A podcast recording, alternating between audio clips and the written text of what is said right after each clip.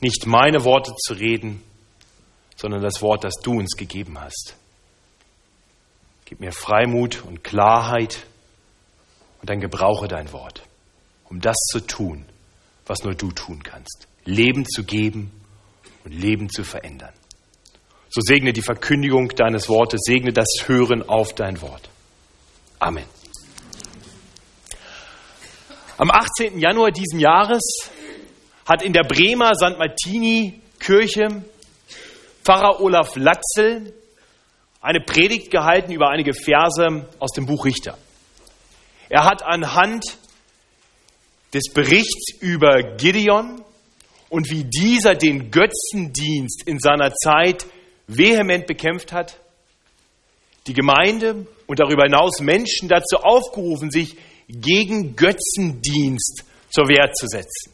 Er hat Christen dazu aufgerufen, nicht ihre Religion, nicht ihren Glauben an den einen Retter und Herrn Jesus Christus zu vermischen mit anderen Dingen. Wörtlich hat er gesagt, eine Buddha-Figur im Wohnzimmer eines Christen, das geht nicht. Weg mit dem fetten Mann. Er hat aufgerufen, dass Christen nicht mit Muslimen gemeinsame Gebetsveranstaltungen abhalten sollten, so als wenn wir den gleichen Gott anbeten, wo doch die Muslime den Retter und Herrn Jesus Christus leugnen. Er hat dabei betont, wir wollen diese Menschen lieben. Und gerade deshalb wollen wir ihnen das Evangelium sagen, denn es gibt nur einen Weg. Ich war ermutigt, eine solche Predigt zu hören von einem Pfarrer in der Landeskirche. Ich habe sie mir von Anfang bis Ende angehört. Sie ist im Internet nachhörbar. Und es war interessant zu sehen, was geschah. Der eine oder andere hat das mitbekommen. Die Reaktionen waren heftig. Auf mehrfachen Antrag hin prüft die Staatsanwaltschaft Bremen, ob er wegen Volksverhetzung angeklagt werden sollte. Die bremische Bürgerschaft, also das bremische Landesparlament, hat in einem einem Akt, den wir in dieser Zeit eigentlich nicht kennen, öffentlich Stellung bezogen, eine öffentliche Verurteilung beschlossen mit der Mehrheit des bremischen Parlaments. Dieser Predigt, eines Hasspredigers, wie sie ihn nannten. Und selbst die evangelische Landeskirche hat sich sofort von ihm distanziert, sowohl von seiner Theologie wie auch von seiner Verkündigung.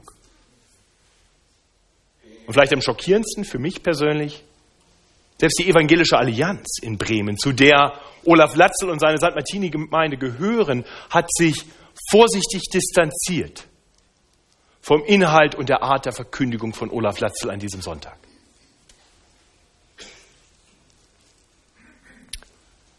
Ja, wie sollen wir über sowas denken? Wie sollten wir reagieren?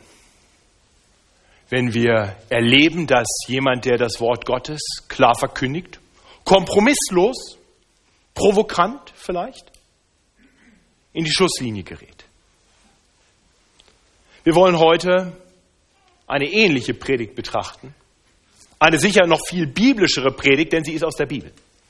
Wir wollen darüber nachdenken, wie Menschen darauf reagiert haben und wir wollen darüber nachdenken, wie die Gemeinde darauf reagiert, dass die Welt sich so vehement dagegen stellt. Und damit kommen wir zu unserem Predigttext in der Apostelgeschichte. Winfried hat uns schon hingeleitet, der Anfang der Apostelgeschichte, nicht? wir sehen 120 Christen, die verängstigt sind, in einem Obergemach sich verborgen halten. Und wir sehen dann, wie in der Apostelgeschichte 2 beschrieben wird, wie Gott seinen Heiligen Geist auf diese ersten Christen sendet. So wie Jesus es ihnen verheißen hat, kommt der Heilige Geist und rüstet sie zu und gibt ihnen Mut. Und so beginnt Petrus nun öffentlich zu predigen. Seine erste Predigt am Pfingsttag hat eine enorme Wirkung. 3000 Menschen kommen zum Glauben.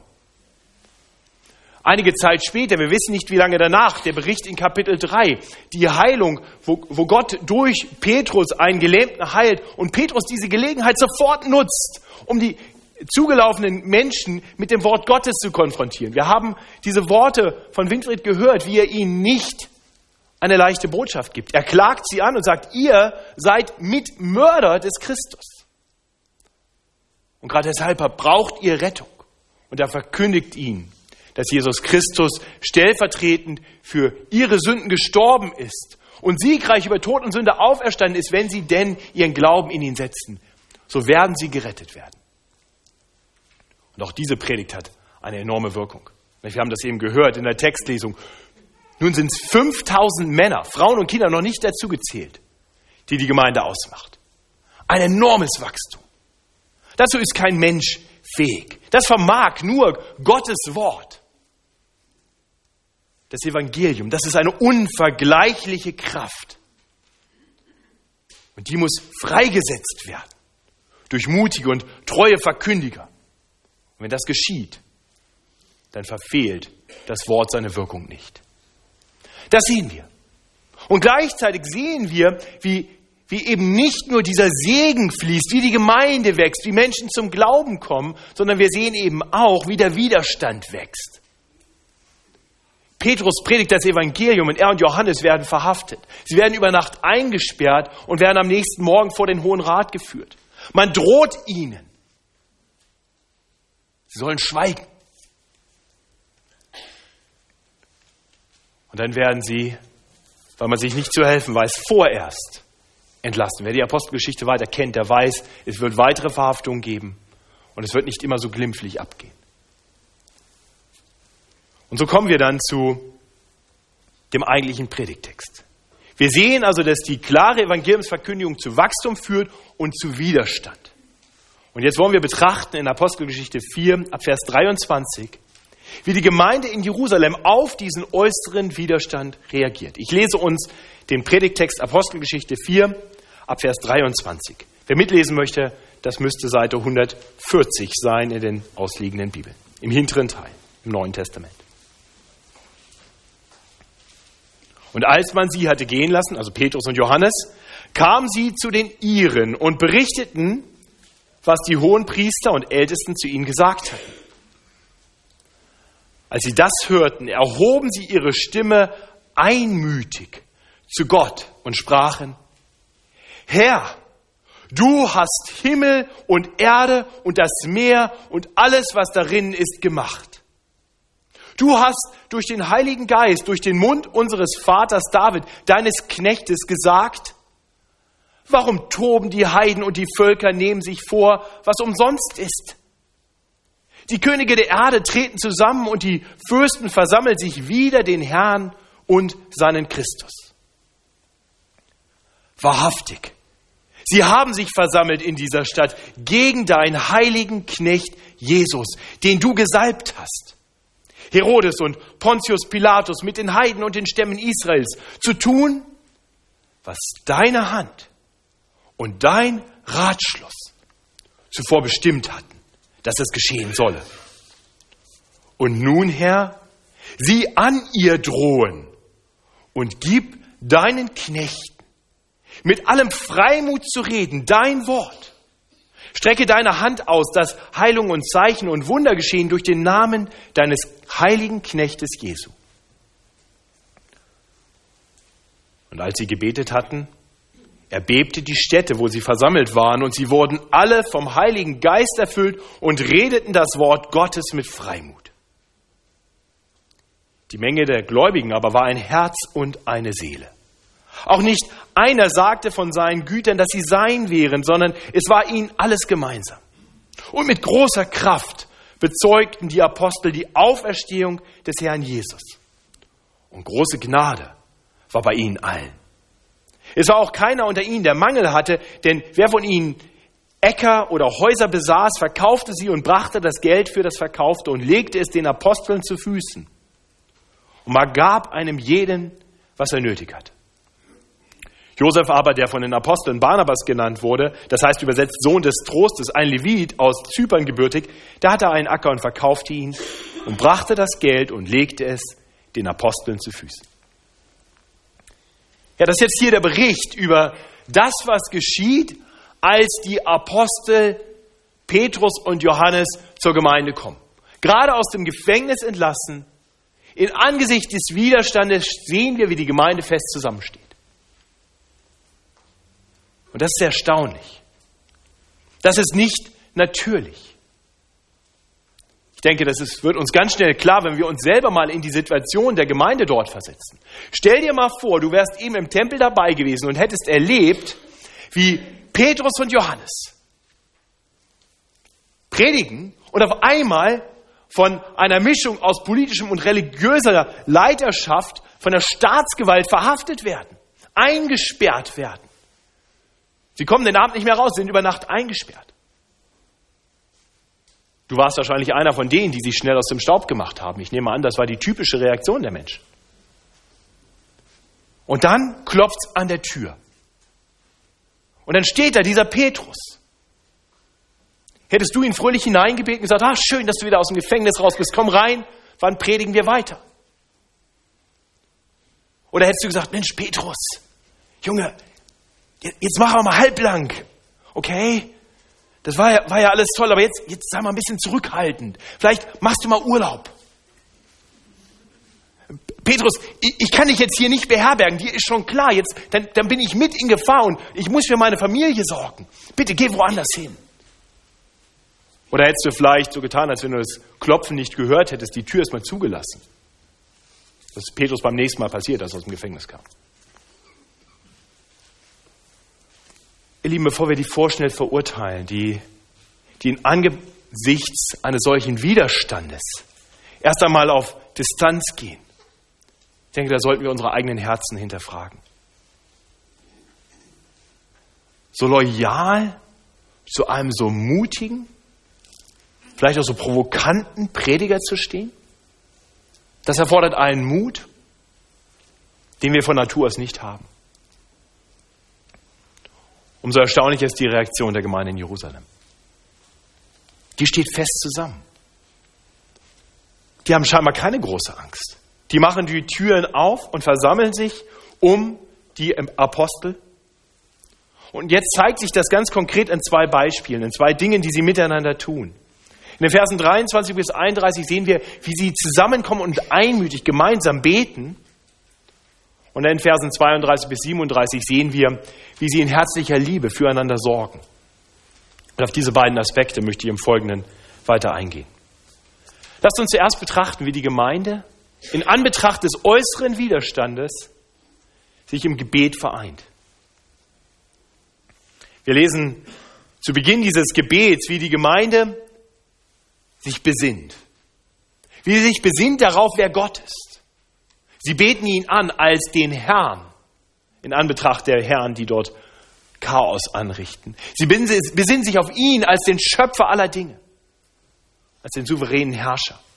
Und sie besinnen sich auf sein Wort. Sie besinnen sich auf Psalm 2, auf die Worte aus Psalm 2, in denen Gott deutlich gesagt hat,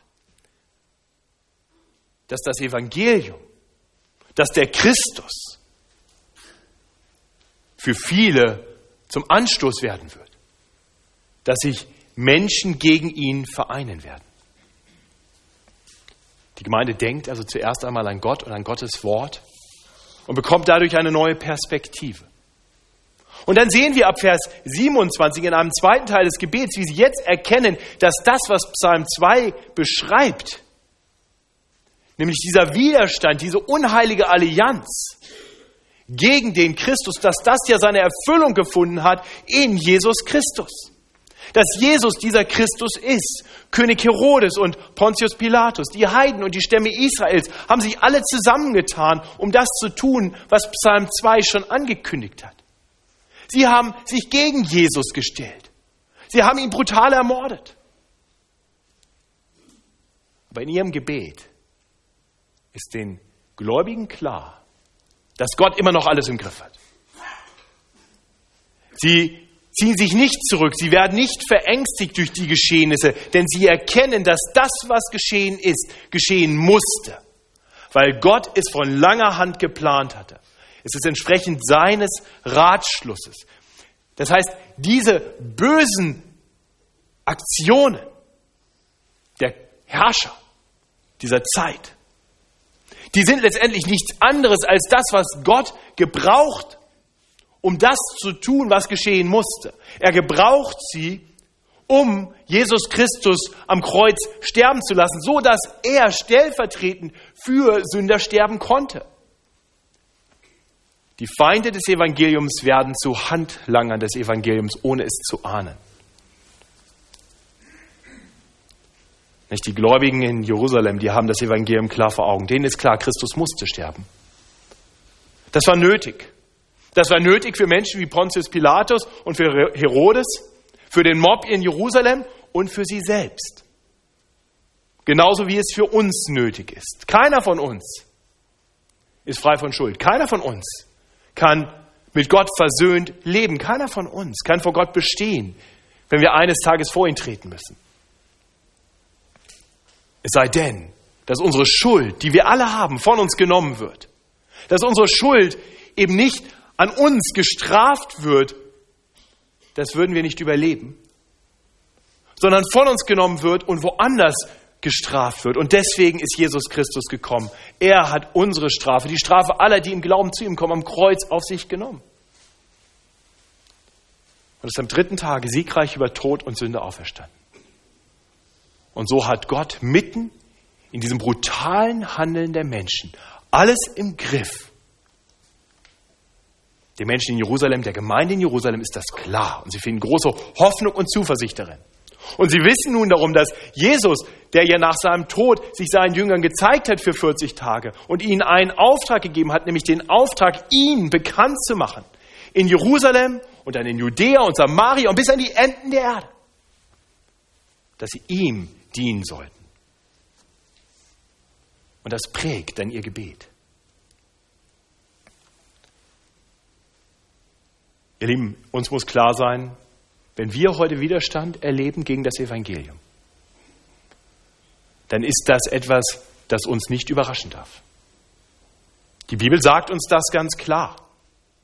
Das Evangelium ist, da haben die ja recht in Bremen, das ist eine konfrontative Botschaft, die in gewisser Weise komplett intolerant ist.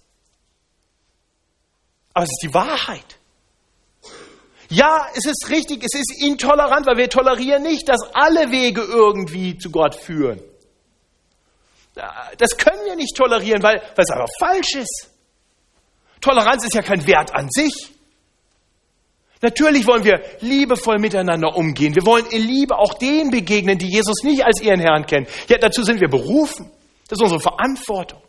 Aber das heißt doch nicht, dass wir so tun können, als wäre das alles die gleiche Botschaft. Nein, wenn wir treu für das Evangelium eintreten, dann müssen wir wissen, dass das Evangelium scheidet.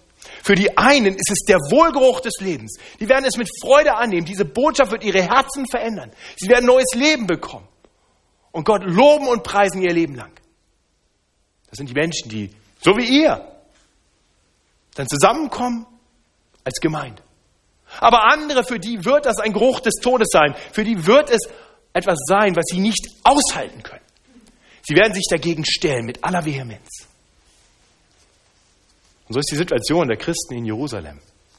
Eine Situation, auf die auch wir vorbereitet sein sollten. Und deswegen tun wir gut daran, nun zu bedenken, was sie jetzt eigentlich konkret gebetet haben.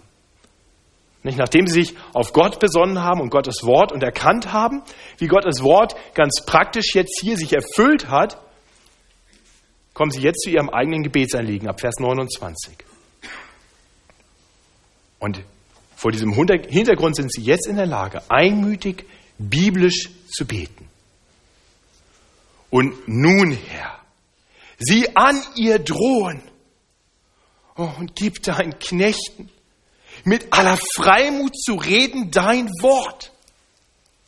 Ja, die beten nicht, Herr, bitte gib uns Frieden, dass die uns nicht finden. Herr, Herr, bitte irgendwie gib uns einen Weg raus wie, wie wir flüchten können und in Freiheit kommen. Herr, Herr, nimm die weg, damit wir endlich wieder Ruhe haben. Nein, nein. Der Widerstand ist da, der ist normal, das sollte Sie nicht überraschen, das überrascht Sie nicht. Aber gib uns Freimut. Gib uns den Mut, so wie Petrus es gerade getan hat, vor dem Hohen Rat zu sagen, ich kann nicht schweigen. Gib uns den Mut. Gib uns den Mut, so für Gottes Wort einzutreten. Und dabei betet die Gemeinde ganz konkret vor allem für die, die eben hier die Hauptwortverkündiger sind für die Apostel. Wir sehen das dann vor allem im Nachgang Vers 33. Ihr Lieben, beten wir so? Betest du so? Nicht primär um Veränderung deiner Umstände, die Gott dir gegeben hat, in die er dich hineingestellt hat, sondern darum, in den Umständen, in denen du stehst, treu zu sein, das zu tun, wozu Gott dich berufen hat. Ich war vorhin sehr ermutigt durch unsere Gebetsgemeinschaft. Ich war froh und dankbar, dass gebetet wurde für eine klare, klare Verkündigung des Wortes. Es wurde für Missionare gebetet, die wir aussenden aus dieser Gemeinde. Herzlich willkommen, Esther. Schön, dass du da bist. Es wurde gebetet für die Frauen, die ins Rotlichtviertel gehen, um dort Frauen das Evangelium zu bringen. Uli hat gebetet für die evangelistischen Bemühungen unserer Gemeinde in der Stadt. Ich war ermutigt, dass vor dem Gottesdienst elf Leute zusammengekommen sind, um für die Verkündigung in diesem Gottesdienst zu beten. Und ich möchte uns Mut machen, lasst uns das weiter und immer mehr tun. Einmütig miteinander dafür eintreten, dass Gott uns doch Freimut geben möge. Liebe Gemeinde, ich brauche das. Ich brauche euer Gebet. Im Moment gibt es noch keinen Widerstand, aber Olaf Latzler hat gerade erlebt, was passieren kann.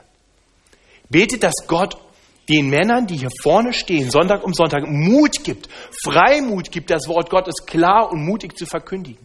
Lasst uns beten für die, die von uns ausgehen als Missionare, als Evangelisten. Lasst uns beten für die KEB und die Arbeit von Forum Evangelisation. Lasst uns beten für all die evangelistischen Bemühungen, damit das Wort Gottes ausgeht. Und lasst uns beten für mehr treue Wortverkündiger. Letzten Sonntag stand Simon Meyer hier vorne, einer von vier Mitgliedern dieser Gemeinde, der, die im Moment am Martin Butzer Seminar als Studenten eingeschrieben sind. Lasst uns für diese Männer beten.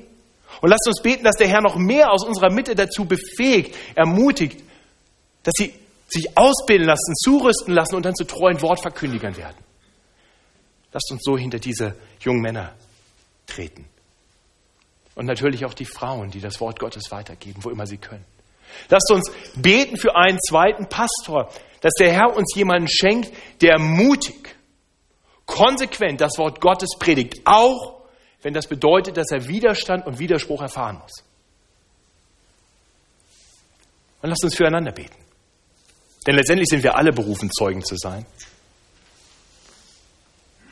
Und wenn wir mal ehrlich sind, wer von uns hat immer Freimut?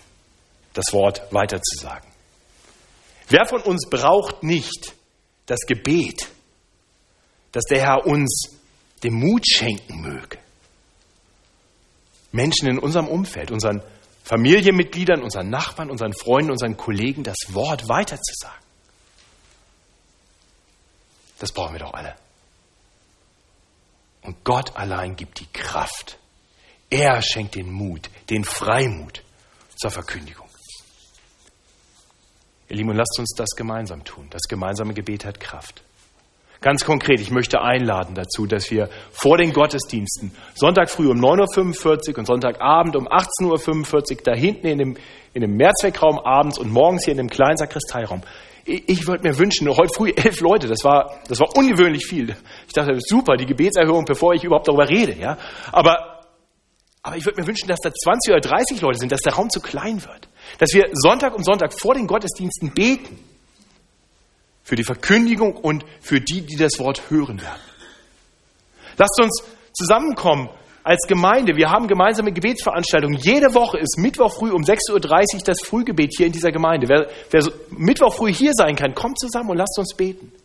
Ich bin dankbar dafür, dass ich weiß, dass in dieser Versammlung, bei der ich zugegebenermaßen noch nie dabei war, weil ich mittwochs um 6.30 Uhr so langsam aufstehe und mich um meine Kinder kümmere, auch für mich gebetet wird.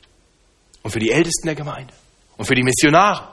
Und für das Zeugnis der Gemeinde. Ich bin dankbar dafür. Lasst uns zusammenkommen Donnerstagabend um 19.15 Uhr. Das ist nicht nur der seichte Vorspann für die Bibelstunde. Das ist eine wichtige Zeit für uns als Gemeinde, wo wir zusammenkommen und einmütig unsere Gemeinschaft zeigen und vor Gott treten und mit einer Stimme Gott anbeten. Donnerstagabend 19.15 Uhr. Hier in diesem Haus. Und es gibt weitere Gebetsveranstaltungen. Wir haben Missionsgebet, wir haben Gebet für die KLB. Und dann betet gemeinsam in den Hauskreisen und macht es euch zur Aufgabe in den Hauskreisen, nicht nur eure persönlichen Gebetsanliegen auszutauschen und für das zu beten, was du persönlich vielleicht gerade an Herausforderungen in deinem Leben hast, sondern zu beten, dass Gott dir und uns Freimut geben möge, das zu tun, wozu er uns berufen hat. Es ist Gottes Wille, dass wir seine Zeugen sein sollen, wo immer wir können. Dieser Abschnitt endet mit Worten, die uns sehr ermutigen sollten. Ermutigen sollten, einmütig, gemeinschaftlich, biblisch zu beten. Nicht so lesen wir in Vers 31. Und als sie gebetet hatten, erbebte die Städte, wo sie versammelt waren, und sie wurden alle vom Heiligen Geist erfüllt und redeten das Wort Gottes mit Freimut. Eine unmittelbare, mächtige Gebetserhörung. Vers 33 hören wir nochmal. Und mit großer Kraft bezeugten die Apostel die Auferstehung des Herrn Jesus. Und große Gnade war bei ihnen allen. Das ist das Erste, was wir sehen. Im Anbetracht des Widerstandes kommt die Gemeinde einmütig zusammen und tritt vor Gott im Gebet und bittet um Freimut, treu das zu tun, wozu er sie berufen hat. Im Folgenden sehen wir dann noch etwas. Wir sehen in den Versen 32 bis, 33, äh, bis 37, wie die Gemeinde nun auch eng zusammenrückt in praktischer Liebe wie sie füreinander Sorge trägt. Nicht so lesen wir in Vers 32. Die Menge der Gläubigen aber war ein Herz und eine Seele. Auch nicht einer sagte von seinen Gütern, dass sie sein wären, sondern es war ihnen alles gemeinsam. Und dann weiter in Vers 34 und 35. Es war auch keiner unter ihnen, der Mangel hatte. Denn wer vor ihnen Äcker oder Häuser besaß, verkaufte sie und brachte das Geld für das Verkaufte und legte es den Aposteln zu Füßen und man gab einem jeden, was er nötig hatte. Also wir sehen diese Einheit der Gemeinde in Anbetracht des Widerstands, die zeigt sich darin, dass man füreinander Sorge trägt. Jeder bekommt, was er nötig hat. Und nur damit das nicht falsch verstanden wird, das ist kein Kommunismus.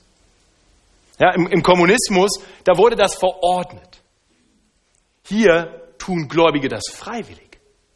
Das ist ihre persönliche Entscheidung. Und es ist kein Verbot vom Privatbesitz. Wir, wir sehen im Fortgang nämlich dann in den Versen 36 und 37, dass ja Josef Barnabas erwähnt wird, wie er seinen Acker verkauft und das Geld den Aposteln gibt. Und das scheint eine besondere Großzügigkeit zu sein, die hier eine besondere Erwähnung bekommt. Ja, im Fortgang, Anfang von Kapitel 5, da sehen wir, wie Petrus den Hananias zurechtweist und sagt, er hätte jedes Recht gehabt, seinen Acker nicht zu verkaufen. Und er hätte auch das Recht gehabt, nachdem er den Acker verkauft hat, das Geld zu behalten. Was er nicht durfte, war darüber zu lügen. Also wir sehen, Privatbesitz ist erlaubt. Das ist eine freiwillige Herzenshaltung, wo Menschen bereit sind, füreinander das zu geben, was sie brauchen. Sie sind ein Herz und eine Seele.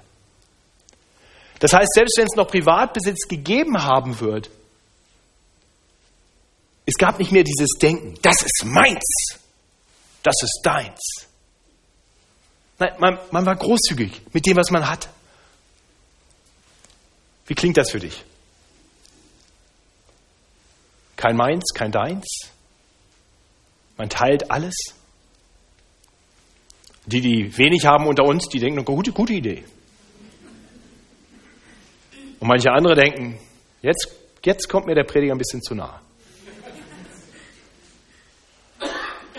Ihr Lieben, in unserer materiellen Welt, in unserem vom Wohlstand geprägten Gesellschaft, da sind diese Worte ganz schnell etwas bedrohlich. Nee, ein bisschen was abzugeben, okay, das machen wir gerne. Den Zehnten, okay, wenn es sein muss. Aber, aber bereit zu sein, alles zur Verfügung zu stellen, damit andere davon profitieren können. Ich glaube, da regt sich in vielen von uns wenn du ganz ehrlich in dein Herz reinschaust, musst du ja nicht zugeben. Widerstand. Und, und, und wiederum, ich denke, da bist du auch nicht alleine. Den, die rechts und links neben dir sitzen, die jetzt so fromm nicken, denen geht es mir eigentlich genauso. Das ist nicht natürlich, diese Großzügigkeit. Das ist nichts, was wir von Natur aus in uns haben. Das ist ein, ein Werk, das Gott in unseren Herzen tun muss. Und das tut er wiederum dadurch, dass wir uns darauf besinnen, wer Gott ist, was er getan hat. Wenn wir erkennen, wie überreich Gott uns in Jesus Christus beschenkt hat.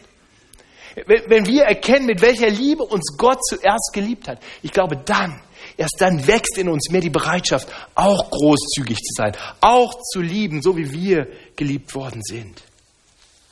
Dann werden wir immer mehr bereit werden, durch das Wirken Gottes in unseren Herzen großzügig zu sein. Und ihr Lieben, dann geschieht etwas, wozu Jesus die Christen aufgerufen hat. Dann geschieht etwas, das es in der Welt nicht gibt. Ein Erkennungsmerkmal für Christen ist, dass sie Liebe haben untereinander.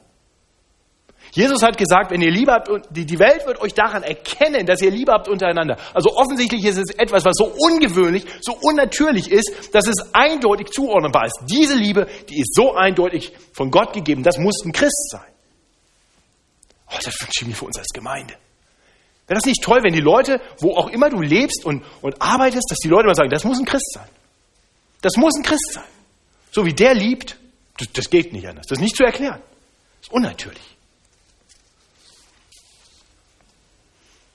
So möchte ich uns ermutigen, unsere, uns zu hinterfragen. In welchen Bereichen können wir vielleicht noch großzügiger sein mit dem, was Gott uns gegeben hat? In welchem Bereich kannst du noch großzügiger sein mit dem, was Gott dir gegeben hat? Und was hindert dich daran, großzügiger zu sein? Sei großzügig mit den Gaben, die Gott dir gegeben hat. Samuel Menger hat gerade dazu aufgerufen, dass die Technik Unterstützung braucht. Eine sehr praktische kleine Sache. Du kannst aber deine Liebe zur Gemeinde daran zeigen, dass du die Verkündigung des Evangeliums unterstützt dadurch, dass du dich in die Technik setzt, sodass der Livestream gesandt werden kann, damit Menschen das Wort Gottes hören können. Was hindert dich daran, dich zu engagieren, um Menschen in ihrem Mangel, in ihren Nöten zur Seite zu stehen? Dich seelsorgerlich mit deiner Zeit zu investieren in andere Menschen? Was hindert dich daran, mehr zu geben? Den Zehnt nicht als Obergrenze, an der ich mich so ein bisschen versuche zu sehen, sondern zu sagen, wie viel kann ich eigentlich geben? Wie viel brauche ich eigentlich für mich selber wirklich? Damit wir noch mehr Missionare aussenden können, damit wir noch mehr Studenten unterstützen können, dass sie wirklich Gottes Wort gut lernen und dann weitergeben können. Was können wir tun, damit wir vielleicht als Gemeinde in die Lage kommen, Prostituierten, die aus der Prostitution aussteigen wollen und mit Jesus leben wollen, eine Herberge zu geben? Eine Wohnung anzumieten zum Beispiel. Es gibt viel, was wir tun können. Ganz praktisch, heute früh bekam ich eine E-Mail, ich weiß nicht, Sebastian, ist Sebastian hier? Sebastian Mbenza, kennen glaube ich einige von uns Gemeindemitglied mit seiner Frau. Er war ein Kind, sind aus Afrika hierher gekommen, haben wenig Geld, er hat einen 450-Euro-Job, das ist alles, was er hat. Sagt du, er war ein Kind, kannst du in der Gemeinde, weißt du irgendwen, der vielleicht helfen kann mit Sachen, die man braucht für so ein Kind, Kinderbett oder oder äh, alles, was, was so nötig ist. Ich habe jetzt die Liste nicht im Kopf, aber also wenn ihr irgendwelche Sachen habt, die man für ein kleines Kind nötigerweise braucht und das überhaupt, dann sagt doch vielleicht dem Sekretariat Bescheid und helft Sebastian, damit er keinen Mangel hat und die Menschen um ihn herum erkennen kann, dass er eine Gemeinde hat, die eine Liebe hat, die die Welt nicht kennt. Das unterstützt die Evangeliumsverkündigung. Seht ihr, wie die beiden Teile zusammenhängen? Der Freimut, das Evangelium im Wort zu verkündigen, hängt eng zusammen mit der Liebe füreinander, die zeugnishaft ist dafür, dass hier etwas im Gange ist. Das Evangelium im Wort verkündigt wird authentisch durch die gelebte Liebe untereinander. Und das alles lässt diese Gemeinde hell strahlen, als ein helles Licht inmitten einer ihr feindlich gesinnten Welt. Sie rückt zusammen und leuchtet hell. Der Widerstand gegen das Evangelium den die Gemeinde in Jerusalem damals erlebt hat, den gibt es auch heute noch. Olaf Latzel hat das erfahren müssen in diesen Tagen. Und ich war sehr ermutigt, als ich gelesen habe, dass seine lokale Gemeinde, die Bremer St. Martini-Kirche, sich ganz bewusst hinter ihn gestellt hat, für ihn betet und ihn durchträgt in dieser Zeit. Das braucht unsere, unser Land. Das braucht unsere Stadt.